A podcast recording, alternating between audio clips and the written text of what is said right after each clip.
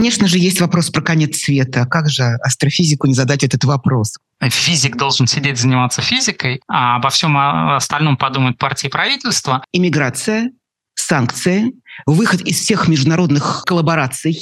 А можно в метро что-то не то посмотреть на смартфоне, да, и на следующей станции тебя арестуют. А на вас доносили когда-нибудь? Если у вас паранойя, это не значит, что за вами не следят.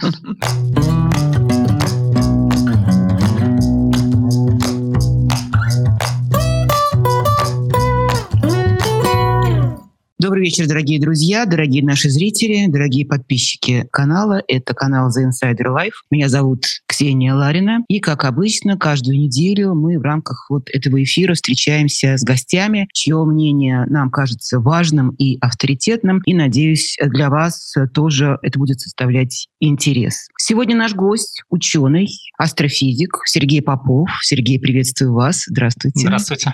И, конечно же, мы будем говорить о том, как война и все, что вокруг нее, повлияло на научное сообщество, на науку российскую, каковы последствия этой войны. Сергей, уже год прошел. Я думаю, что будет правильно задать вопрос, поскольку я буквально перед нашим эфиром, когда готовилась, обнаружила большую публикацию, по-моему, на «Медузе», ровно год назад, в апреле 22 года, где вы и ваши коллеги как раз прогнозировали ситуацию, каким образом война ударит по науке. И там а, были высказаны ряд очень тревожных вещей, но я не буду их повторять. Я хочу вас спросить вот на сегодняшний момент, спустя год, что можно сказать, что мы уже пожинаем, какие последствия, ну, для российской науки прежде всего. На мой взгляд, спустя год ничего, я бы сказал, существенно нового того, что нельзя было бы сказать год назад, э, может быть, и не появилось. То есть самые большие проблемы, естественно, у социогуманитариев. Вот у них действительно совсем катастрофа.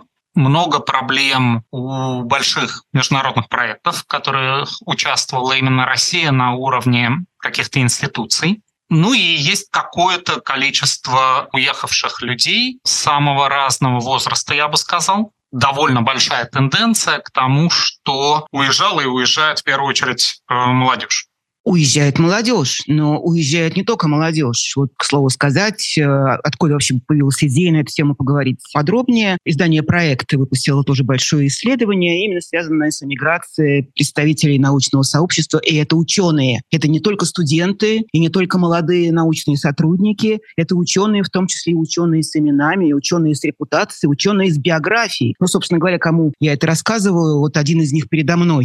Здесь давайте все попробуем соединить. Иммиграция миграция, санкции, выход из всех международных коллабораций, если мы говорим о, о науке, это, наверное, важно, крушение всех международных публикаций международных журналах, а выход из баллонской системы, я думаю, что тоже можно добавить сюда в качестве еще одной приметы времени. Что сегодня? С чем остались? Давайте я начну с того, с чем я не совсем согласен. Это касается международных публикаций. Ну, никакой катастрофы уж нет точно довольно трудно, я бы сказал, даже находить какие-то примеры, когда люди серьезно сталкивались с проблемами с публикациями. Ну, там вот кроме такой большой дискуссии, которая была касательно российских ученых, работающих в ЦЕРНе, но если мы говорим все-таки об основной массе ученых, то они не входят в такие большие международные коллаборации, где возникают какие-то очень серьезные трения. Поэтому с публикациями каких-то грандиозных проблем не было. И я, честно говоря, надеюсь, что не будет, потому что какие-то там санкции, бойкотирование на уровне запрета публикации, это все-таки такая довольно запредельная вещь. Во-первых, я думаю, что так делать не стоит. Во-вторых, я думаю, что до этого дела не дойдет. Есть вещи, которые очень быстро проявляются, да. То есть действительно, когда там в сентябре была объявлена частичная мобилизация, аспиранты, молодые сотрудники. Mm-hmm. Довольно много людей действительно стали уезжать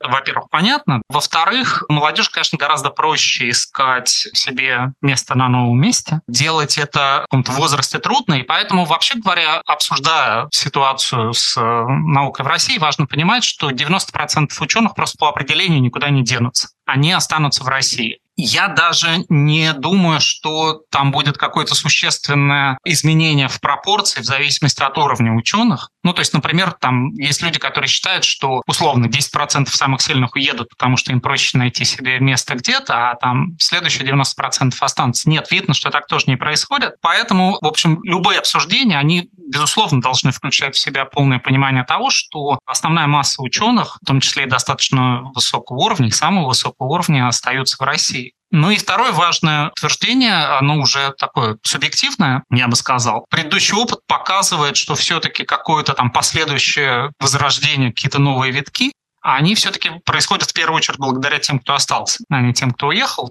Бывает по-разному, мы знаем самые разные примеры в нашей стране и в других странах, но в целом все-таки это существенная такая вещь. На мой взгляд, такое упрощение ситуации, что ну вот на этом наука закончилась. Но особенно странно это звучит от людей, которые как раз сами уехали, потому что создается такое впечатление, что немножко говорят, я уехал, и поэтому наука закончилась. Это, конечно, не так наука большая, она включает кроме людей еще и институции, которые остаются, которые как-то функционируют. Это важная часть картины. Не хочу, чтобы мы очень однобоко на нее смотрели, поэтому тенденций разных много, и они очень зависят от области исследований. То есть вот как мне и казалось, мы с коллегами обсуждали, все-таки в естественных науках будет гораздо меньше процент тех, кто уезжает по самым разным причинам. В первую очередь потому, что меньше, я бы сказал, отсутствует профессиональный прессинг. Прессинг, связанный с э, тем, что люди непосредственно делают на работе. Ну, а второй – это действительно, конечно, сложность поиска позиций. И это, правда, очень большая проблема, потому что важно понимать, что мир просто не может принять такое огромное количество ученых. Им просто нет места. Все вот эти программы, которые что-то помогают делать, на самом деле это полгода, год, а редко два. Поэтому, если это не молодые люди, для которых это естественная ситуация, то, в общем, не очень понятная ситуация, не очень понятно, как э, у людей что будет складываться. Особенно на фоне всяких там бюрократических сложностей, проблем. Ну, там, условно говоря, человек получает контракт на год, приезжает в Германию, допустим. Но через год у него заканчивается не только контракт, но и виза.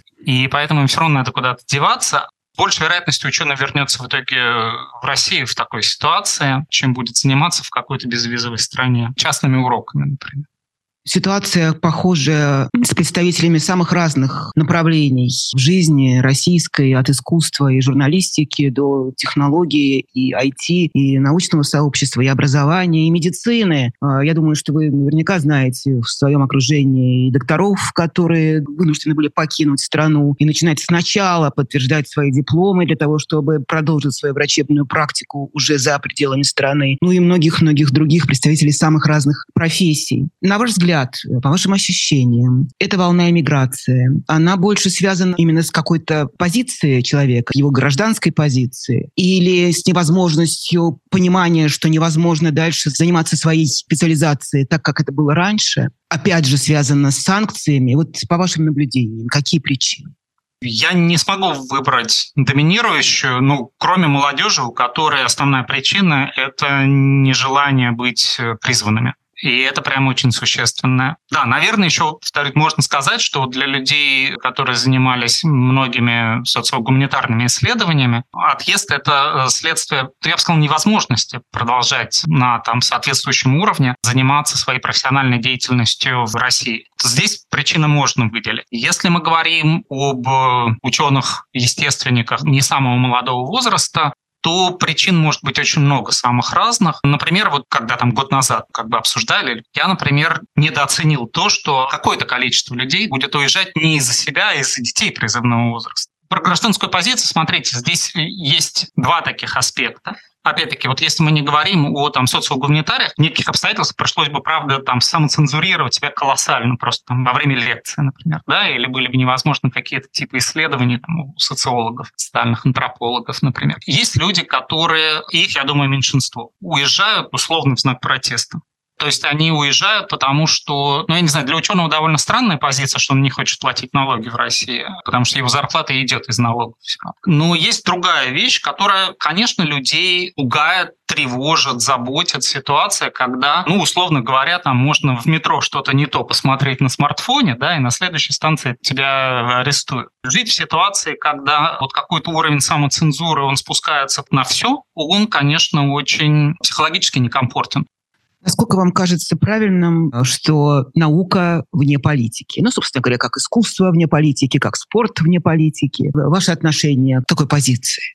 Ну, смотрите, что значит спорт вне политики? По-хорошему это означает, что когда одна команда, например, играет против другой команды, или, не знаю, там боксер выступает против другого боксера, он не думает о том, как вот там в сталинские времена было, когда у нас сборная Югославии проиграла Титовской. Спортсмены не должны думать о том, что с той стороны там какие-то политические враги находятся. Вот в этом смысле спорт вне политики. Это нормально. Если мы говорим о науке, то это означает, что в научных исследованиях мы должны заниматься поиском истины, не ангажированным никаким образом политическим политическими соображениями. В моей астрофизике мне трудно что-то про это придумать, но ясно, что там не только у социогуманитариев, но там у биологов, у людей, занимающихся физиологией человека, такого может быть много всего. Да? что может там прям быть связано с политикой, с национальностями, еще чем-то. В этом смысле действительно спорт вне политики, наука вне политики. Но это, конечно же, невозможно распространять на утверждение там ученые вне политики и так дальше, потому что там и ученые, и спортсмены — это люди, у них есть какие-то свои политические взгляды,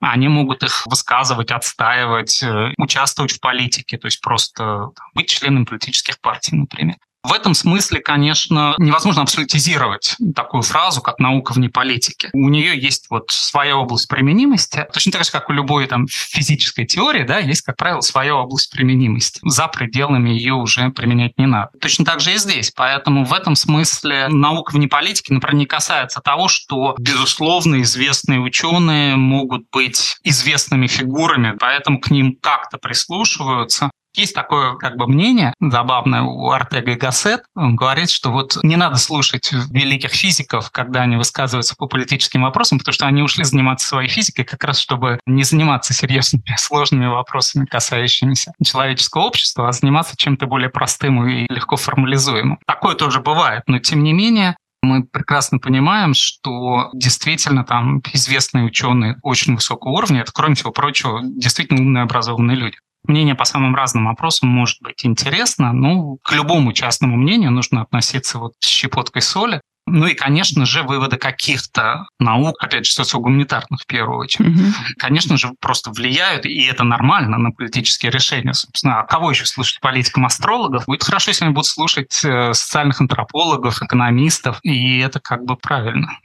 В нашей стране традиционно и ученые, писатели, инженеры человеческих душ всегда больше, чем специалисты в своей отдельной области. Я вот сейчас вас слушаю и, конечно, понимаю, что наука российская, отечественная переживала куда более страшные времена за всю историю советской власти, и борьба с космополитизмом, и Лысенковщина, и многое-многое другое. Генетика продажная девка империализма. И сажали, и убивали, и Вавилов, но при этом, опять же, сейчас вспомнила «Жизнь и судьбу» Гроссмана. Наверняка вы помните этот роман и знаменитую сцену, когда Штрум принимал решение поставить свою подпись под письмом против ученых-космополитов или нет.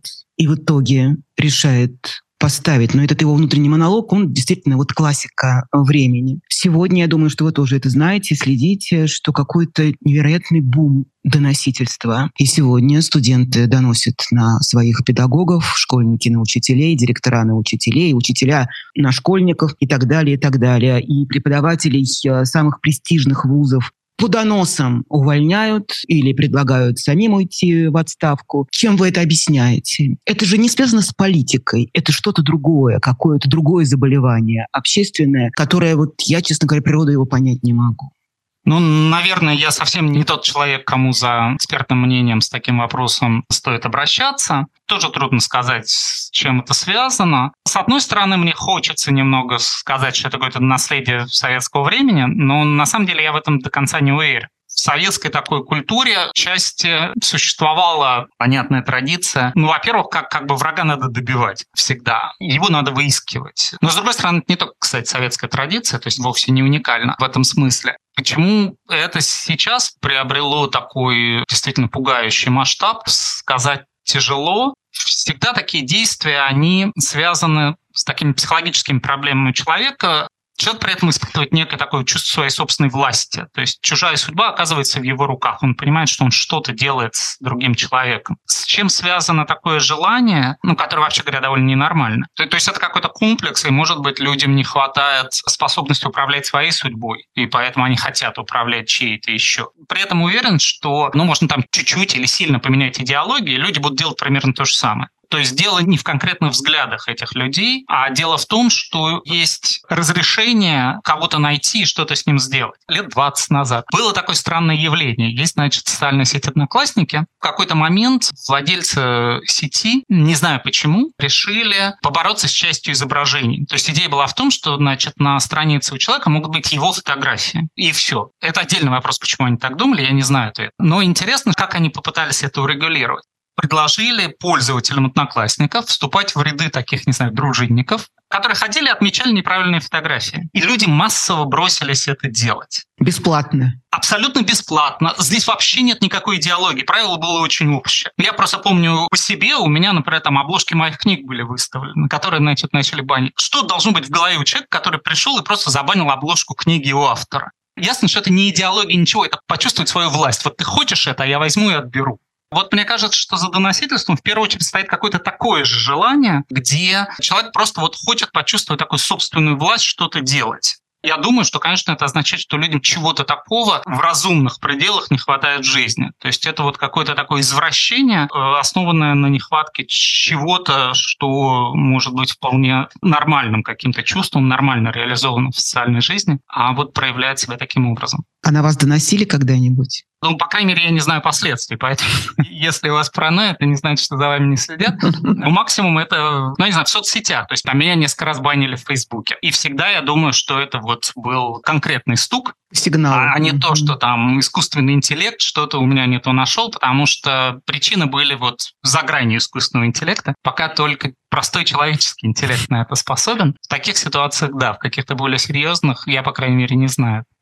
24 февраля – это такой рубеж. Такой вопрос хочу вам задать. До этого дня свое будущее связывали с Россией или да, у вас были какие исключения? Никаких исключительно, да. Поэтому это вдвойне проблематично. Кстати, вот отдельная вещь. Я знаю, что у многих коллег, кто активно занимался популяризацией, вот каким-то таким преподаванием дополнительным, скажем так, много из происходящего вызывает какую-то дополнительную депрессию, потому что как бы старались же что-то хорошее рассказать. То есть у людей возникает ощущение какой-то такой дополнительных, я не знаю, крушения надежд, иллюзий. Потому что все-таки, хотя популяризация стала очень популярна, там последние лет 15 в России. Но, тем не менее, аудитория все-таки очень маленькая в масштабах страны. Да, там видео каких-то известных популяризаторов хороших могут собирать по миллиону просмотров, несколько миллионов просмотров, но в масштабах страны это все равно какая-то безумная цифра. Но, тем не менее, вот люди все время, вращаясь в этом кругу,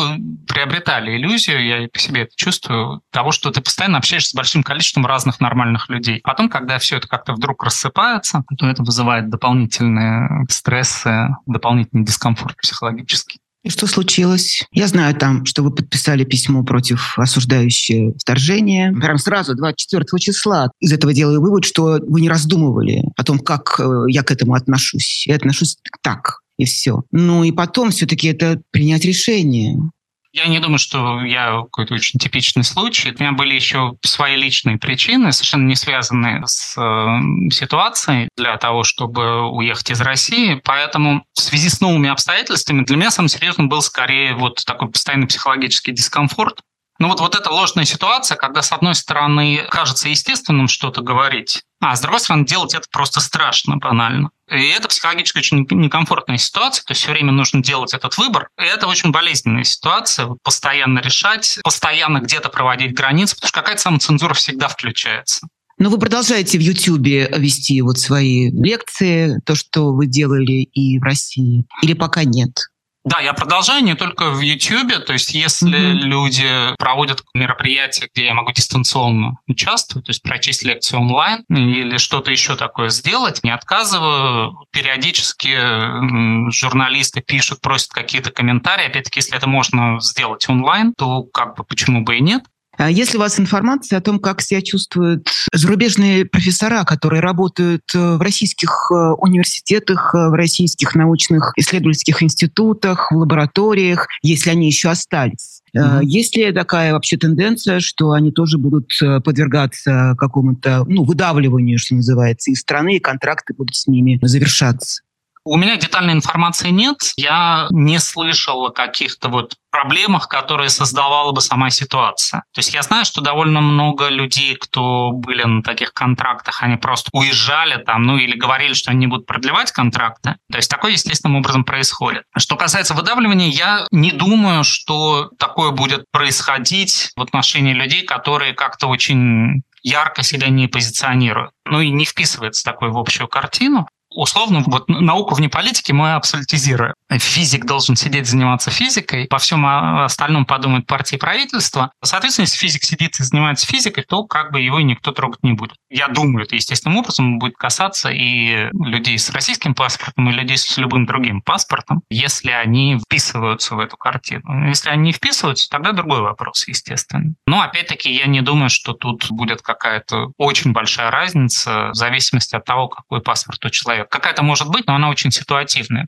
А мы сейчас видим очередное дело о госизмене. Сегодня это наряду с модной статьей о дискредитации российской армии, так называемой статьей о фейках, которая оседлала сегодняшняя э, власть, ну, вернее, спецслужбы. Обвинить в госизмене, в шпионской деятельности можно кого угодно. Мы с вами стали говорить про и говорим про то, что рубеж 24 февраля. Но ведь и до этого уже достаточное количество лет, я думаю, что вы не будете отрицать, и в том числе и наука, и научное сообщество сообщество чувствовало себя хреновато, прямо скажем. Я начала смотреть на этот список ученых-изменников Родины. Этот список у меня не кончался. Вот в качестве примера, чтобы люди тоже узнали. Потому что когда это все концентрируется в одном списке, это производит впечатление ужаса. Ученые-шпионы. Дмитрий Колкер, физик, Новосибирский государственный университет, умер от рака после того, как был помещен в СИЗО. Анатолий Маслов, профессор Новосибирского факультета, передачи данных Китаю, госизмена. Валерий Голубкин и Анатолий Губанов, профессора МФТИ. Виктор Кудрявцев, ведущий специалист ТНИ машиностроения. Умер после года в СИЗО. Роман Ковалев. Извините, что я это все читаю, вы наверняка эти все фамилии вам знакомы, мне важно, чтобы люди услышали. Профессор МФТИ тоже умер от рака. Получил 7 лет строгого режима как госизменник. Александр Шиплюк, директор Института прикладной механики Новосибирского университета. Алексей Воробьев, доцент МАИ, получил 20 лет. Валерий Медько, президент Оптической академии наук Санкт-Петербурга. Ему 78 лет. Он получил обвинение в госизмене после поездки в Китай, где он там читал лекции студентам. Это все было до 24 февраля. На это вы обращали внимание, вы и ваши коллеги?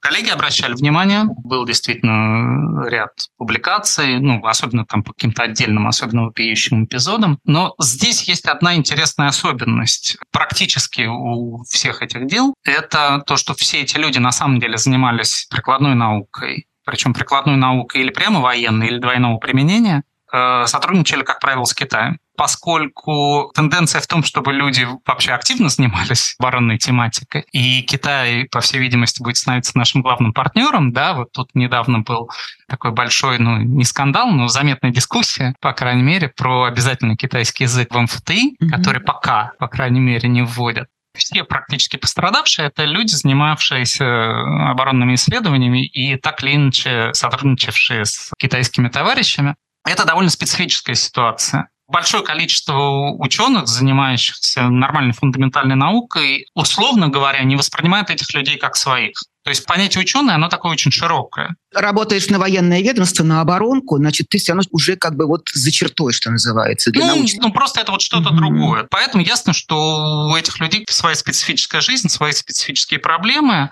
свое специфическое все. Я, например, в таком широком смысле не воспринимаю их как коллег. Опять-таки, это не означает, что не надо заниматься прикладными тематиками или еще чем-то. Я ничего такого не хочу сказать жестко. Для меня ученый человек, который ищет, я не знаю, новые истины про законы природы. Здесь вообще очень разная штука. Я вот помню, когда-то уже довольно давно российские издатели научно-популярной литературы э, общались с немецкими издательствами, а я присутствовал при этом интересном процессе. Просто люди одним и тем же термином обозначали совершенно разное. То есть, например, для немцев книга «Как правильно заплатить налоги» — это научно-популярная литература. Естественно, для российских э, научно-популярная литература — это что-то там про бозон Хиггса или геном. И там сложный вопрос, а биография Фридриха II или Екатерины I — это научно-популярная литература или нет. Наши сомневаются, а для немцев совершенно точно научно-популярная литература. Это такой сложный вопрос. Все эти дела, повторюсь, все они касались тематики, так или иначе связанной там с допусками, еще с чем-то, еще с чем-то таким. То есть люди, которые выбирают какую специализацию, они должны понимать риски, что да. в любую секунду ты можешь, что называется, получить. А мой вопрос все-таки я не, не очень понимаю, в чем смысл э, такого массового явления? Это для устрашения кого? Так или иначе почти все связаны с Китаем, а у нас сейчас легенда поменялась, китайцы наши братья, а даже больше, наши старшие братья, которым кланяться готовы все руководство Российской Федерации. Вы, кстати, тоже про это говорили год назад, что, скорее всего, повернется все развитие и научной деятельности в сторону Китая. И сказали там очень точную вещь, что это будет не просто потому, что Китай очень сильно развивается, на порядок выше, чем в этом смысле Россия, и что российские представители российские ученые будут все равно на вторых ролях, что называется, не uh-huh. будут на равных. Правильно я эту мысль вашу Да-да-да. Э, перевожу? Uh-huh. На чем будут строиться сегодня вот эти вот отношения, на ваш взгляд? И будут ли они развиваться именно в науке? Ну, отношения, я думаю, будут развиваться. Причем важно, что кроме того, что вот есть наука, сильно зависящая от государства, скажем так, то есть если делать какой-то большой проект стоимостью э, миллиард долларов, то, естественно, это большие государственные деньги. Другая вещь – это то, что огромное количество работ делается в коллаборации, это нормально. И поэтому люди ищут себе соавторов, то есть они там встречаются, общаются, даже без какой-то дополнительной специальных государственных программ, каких-то действий, которые наверняка будут по российско-китайскому сотрудничеству. Просто будет ситуация, когда человек смотрит, на какую конференцию по своей тематике он может поехать. И окажется, что если раньше там, поехать из Москвы в Китай, вообще говоря, было просто дорого, было проще и интереснее поехать э, на конференцию в, там, в Мюнхен, да, mm-hmm. а, то теперь в эту Европу, во-первых, там визу не получишь, во-вторых, лететь через Стамбул как-нибудь на, на перекладных. И в итоге в Китай становится проще просто поехать. Ну, а если говорить там о людях, э, живущих за Уралом, то им всегда, вообще говоря, было проще поехать в Китай. Вот. Соответственно, люди будут чаще ездить, будет больше контактов, они будут более понятные и открытые. Поэтому на, на всех уровнях, конечно, наука будет поворачиваться в сторону Китая, может быть, в каком-то отношении в сторону Индии, ну, потому что это большая страна с достаточно развитой наукой. Ну и, конечно же, это тоже очень важно, что если раньше люди могли закупать какое-то оборудование, комплектующие, там, расходные материалы где угодно, просто по каталогу, то сейчас китайский производитель сейчас становится единственным вариантом, и это тоже способствует развитию там самых разных контактов. Просто люди оказываются завязаны вот через цепочки там поставок, общее оборудование, общее программное обеспечение и так дальше. Я собирала вопросы для вас у себя в сообществе, и сейчас уже финальная часть нашего разговора. Я хотела несколько вопросов от наших зрителей вам задать. Насколько сейчас свободны российские ученые в своей коммуникации с зарубежными коллегами? Безусловно, ударил. Если говорить о коллаборациях на уровне институтов, то совсем не свободны. То есть коллаборации на уровне агентств, институтов, университетов, они с рядом стран просто полностью прекращены. Если говорить на индивидуальном уровне, то здесь начинает зависеть от деталей. По большей части все коллаборации в силе. Могут быть какие-то единичные примеры, и могут быть довольно единичные примеры, но они есть. Действительно, когда возникают запреты на какую-то форму финансовой поддержки. Коллеги, которых хотели меня пригласить, деньги Еврокомиссии. Вот оказалось, что их нельзя потратить на то, чтобы пригласить человека из МГУ. Просто принципиально. Наверное, люди сталкиваются с чем-то таким, когда есть желание коллег продолжать сотрудничество, но на каком-то бюрократическом уровне это не срабатывает. Так что, да, международная кооперация стала гораздо меньше. Ну и, повторюсь, все-таки очень важно, что стало гораздо труднее ездить, а в некоторых случаях просто невозможно ездить, потому что какие-то страны просто не выдают визы, какие-то страны, ну, лететь надо так, что, в общем, там никаких денег на гранте не хватит, чтобы слетать туда-обратно пару раз. Поэтому все это очень сильно влияет на международные контакты. Если контакты были на уровне, там, два теоретика работают по скайпу или зуму или чему-то еще, то они все, как правило, как были, так и остались. В 2021 году был принят закон о просветительской деятельности, против которого вы выступали. Стал ли он этапом изоляции российской науки от внешнего мира и насколько он усилил монополию государства на просвещение? Во-первых, что называется, у нас теперь другие проблемы. Во-вторых, на самом деле там история закончилась почти хорошо, лучше, чем можно было бы ожидать. Потому что история состояла из, собственно, поправок в закон об образовании, которые прошли, но поправки сводились к тому, что говорилось, есть такая деятельность популяризаторская, просветительская, и ее можно регулировать. Точка. А дальше были подзаконные акты. Как ее можно регулировать? Вот на уровне обсуждения подзаконных актов уже удалось во многом убедить Министерство просвещения, которое это курировало. И подзаконный акт в итоге был такой вот самый беззубый, что ли, по сути, самое главное, что там вводилось, что если просветительская деятельность осуществляется за бюджетные средства и осуществляется в отношении несовершеннолетних лиц, mm-hmm. то там появляется некая дополнительная бюрократическая нагрузка. И все. Но поскольку большая часть хорошей просветительской деятельности делалась без использования бюджетных средств, то такого основного сегмента хороших лекторий, издательств, журналов многих это просто не коснулось, к счастью. То есть это удалось отстоять. Там спасибо журналистам, всем, кто, не знаю, подписывал петиции, как-то это обсуждал, писал письма депутатам. То есть был пример, когда это реально сработало. И это замечательно. Даже вот создавал какую-то иллюзию того, что это хорошее возможно. Так что, в общем, это не явилось какой-то важной вехой. Более того, могло бы по-своему, если бы не последующие проблемы, с этим уже не связаны, явиться какой-то вехой, когда общественность, если уж не совсем добилась своего, то, mm-hmm. по крайней мере, существенно повлияла на ситуацию в э, позитивном направлении просто решили делать по-другому, поскольку помимо войны у нас есть еще и э, система присвоения статуса иноагента, которым запрещено заниматься просветительской деятельностью. Не-не-не, вот что интересно, в изначальном проекте это было, а в конечном этого нет. Иноагентом можно заниматься преподавательской деятельностью или читать лекции, да? Ну, если они не используют день, бюджетных да. средств, да, вот там да, есть какой-нибудь да, да, просто да. лекторий. Mm-hmm. Вот, да, пожалуйста, человек пришел. Там, как известно, дальше он должен написать все эти странные штуки, на афише должно быть написано. Да, это Честно говоря, не знаю. Не знаю таких случаев, чтобы иноагент читал лекции или преподавал. У нас концерты-то отменяют, а уж лекции, это же вообще неконтролируемое вообще все. А, Там я скажут, знаю примеры, но я не буду на всякий случай говорить. А, не надо, брат, ни, ни в коем случае. Ну, я правда, да, вот знаю примеры. Но еще есть э, статус нежелательных организаций. Ох, вот это тоже. совсем тяжело. Да, вот, вот это, да. да, это гораздо более серьезная вещь. Как вот свободный университет, э, который сегодня, на сегодняшний день, вынужден вообще прекратить деятельность в России, а, поскольку а, ну, является да. нежелательной организацией. Там есть э, хорошее интервью Кирилла Мартынова для ТН-вариант. Вот буквально угу. вчера, наверное, оно появилось, или сегодня. То есть они ищут новые формы работы, скажем так. Каким а, областям научного знания сейчас тяжелее всего? Тоже интересно да, было бы услышать. Где люди непосредственно касаются прямо того, что происходит. Чем, естественно, дальше, людей, которые занимаются теорией чисел или топологией, проблем будет очень мало практически при любой политической ситуации. Ну, а у людей, которые занимаются социальной антропологией, проблем всегда будет много, потому что они могут вдруг или сказать что-то не то, или узнать, mm-hmm. открыть в обществе что-то, что, по мнению властей, не должно соответствовать истине. Красивый вопрос. Исследования космоса начались с романтики, всеобщего интереса к неизведанному и почти благоговейного отношения к самим ученым. Сейчас в России дело идет к милитаризации космоса. В самих исследователях все больше видят потенциальных предателей западных шпионов. Это общемировая тенденция или только российская?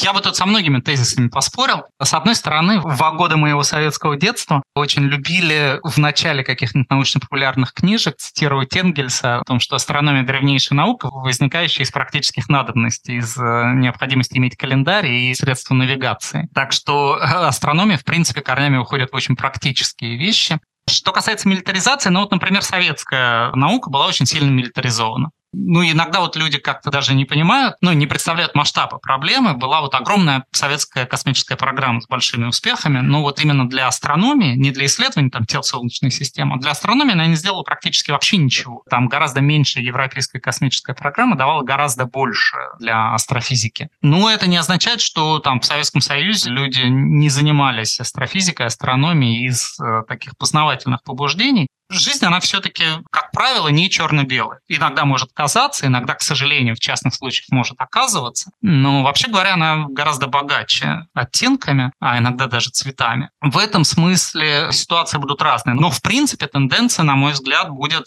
да, такая. То есть ресурсы конечны, ресурсов будет меньше, и, соответственно, научные исследования, которые не предполагают непосредственной отдачи или в смысле там, двойных применений, или в смысле, может быть, отдачи в э, народном хозяйстве будут хуже финансироваться, чем это было там, 10 лет назад, например. Так что в этом смысле тенденция есть, но важно понимать, что это тенденция. Да? То есть это не означает, что нормальная настоящая астрофизика совсем исчезнет в России. Ее станет меньше, ей станет труднее заниматься, трудно будет или невозможно слетать на конференцию в Лондон, а можно будет слетать на конференцию в Нью-Дели, например, но люди будут заниматься наукой. То есть в этом смысле ну, не нужно все красить прямо в два цвета.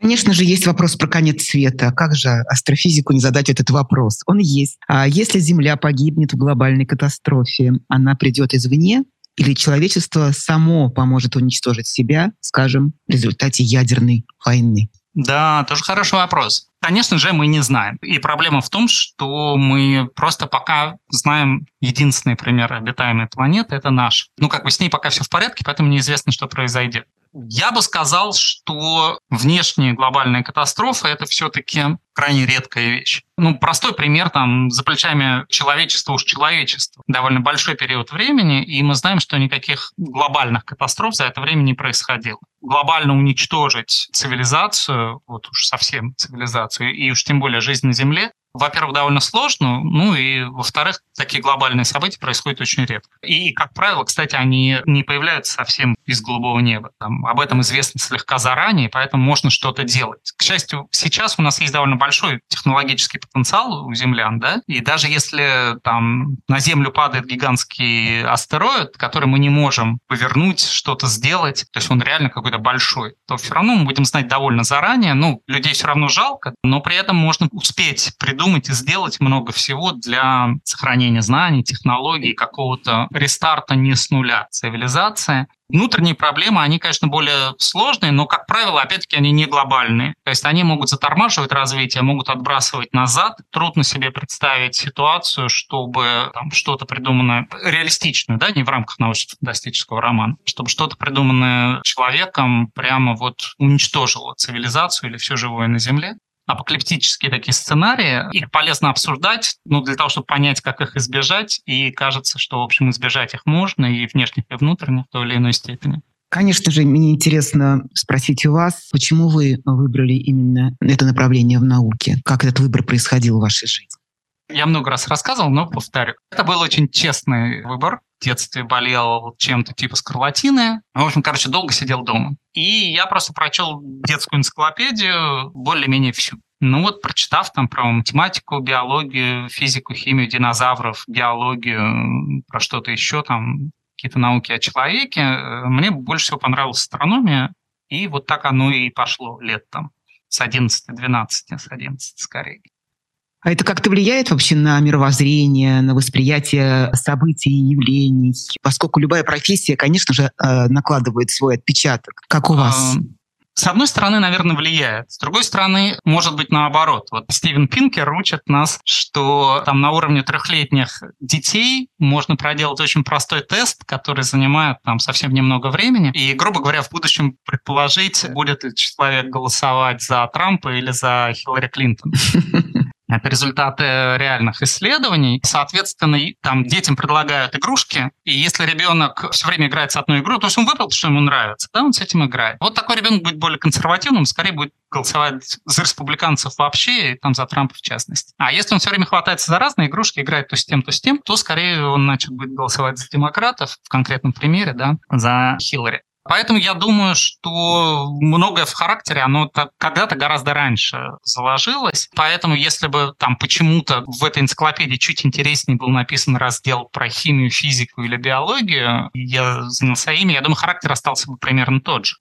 Последнее, отпущу вас. Ваши любимые научно-фантастические фильмы. И вообще смотрите вы их? Вам, наверное, трудно воспринимать так, как воспринимает обычный человек. Все знаете, всю правду о том, из чего это состоит. Не, я не сторонник того, что нужно выискивать там какие-то ляпы в фильмах. И в этом смысле мне такой подход не очень близок. Я фильмы просто мало смотрю. Поэтому любимый фильм мне будет довольно тяжело назвать. С любимыми книгами научно-фантастическими будет, пожалуй, попроще. Да? Ну, тогда назовите книги книги. А, Тоже хорошо. И опять-таки, хорошая фантастика — это не придумывание каких-то технических устройств будущего или еще чего-то. Это как бы все равно про людей. Поэтому вот, например, есть такое обсуждение вечно идущее, а вот умер ли жанр научной фантастики? Но при этом 99% обсуждающих не считают Владимира Сорокина писателем-фантастом. А на мой взгляд, он писатель-фантаст, и как раз там все хорошо. Там один из, я не знаю, пяти величайших живущих русских писателей, вообще говоря, фантаст. В этом смысле мне как раз фантастика всегда нравилась. Брэдбери, Лема, Стругацких, то есть где на самом деле люди больше обсуждают социальные проблемы, психологические проблемы, просто их очень удобно поместить в другой антураж и тогда полностью уйти от вот какого-то мешающего шума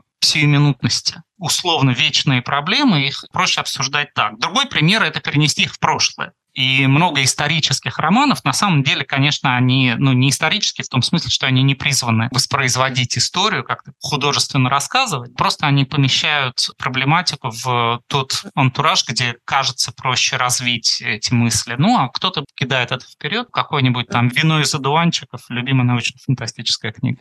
Ну что, буду вас отпускать. Большое вам спасибо за этот разговор. Мне очень было приятно с вами познакомиться. Простите, если мои вопросы были в какой-то степени наивные, поскольку для меня то, чем занимаетесь вы, это просто какой-то космос во, все, во всех смыслах этого слова. Спасибо. Будем надеяться, спасибо. что ужасные времена кончатся. Все-таки мы будем жить в мире гармонии и согласия. Я бы этого очень хотела, чтобы мы все-таки до этого дожили, чтобы мы это ощутили на себе, освободились от этого, от всего и вернулись к человеческому облику. Я имею в виду прежде всего нашу страну, нашу с вами Родину. Спасибо вам, э, Сергей, да, за этот разговор. Спасибо. Всего доброго.